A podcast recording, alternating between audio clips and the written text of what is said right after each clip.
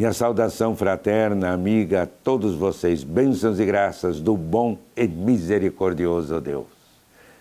Hoje, no Evangelho de São João, nós lemos que no dia seguinte estava lá João Batista, outra vez com dois dos seus discípulos, e avistando Jesus, que ia passando, disse: Eis o Cordeiro de Deus. Os dois discípulos ouviram-no falar e seguiram Jesus. Voltando-se Jesus e vendo que o seguiam, perguntou-lhes: Que procurais? Disseram-lhe: Rabi, onde moras? Vinde e vede, respondeu Jesus. Foram aonde ele morava. Ficaram com ele aquele dia. Era cerca da hora décima André, irmão de Simão Pedro, era um dos dois que tinham ouvido João e que o tinham seguido. Foi ele então logo à procura de seu irmão e disse-lhe: Achamos o Messias. Levou a Jesus e Jesus, fixando nele o olhar, disse: Tu és Simão, filho de João. Serás chamado Cefas, que quer dizer pedra palavra da salvação. Demos graças a Deus.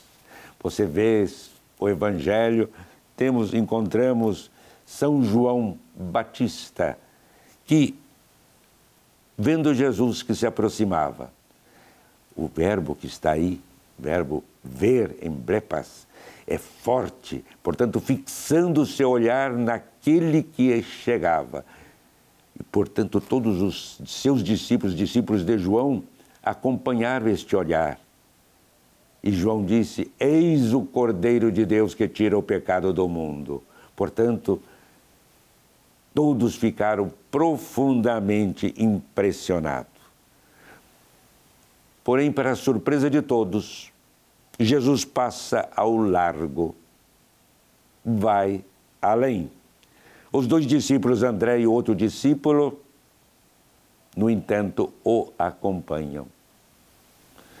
Mas Jesus, voltando-se para trás, vendo que eles estavam acompanhando, disse: Que estáis procurando?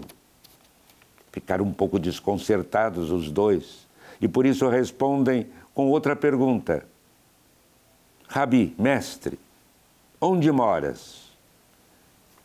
E Jesus diz: Vinde e vede. O coração deles certamente disparou.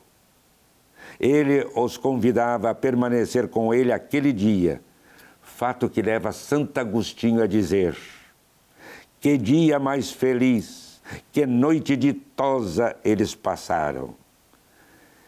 Que também nós nos coloquemos no coração de Jesus, junto a Ele, junto ao Senhor. E assim como aqueles dois discípulos, ouçamos a sua voz e a sua palavra penetre no nosso coração e que também nós possamos dizer: ó oh, feliz dia, ó oh, alegria imensa que nos penetra, o Filho de Deus, Jesus, falando conosco, acolhendo-nos. E Ele acolhe e fala no nosso coração, sem dúvida nenhuma. Paz e bem.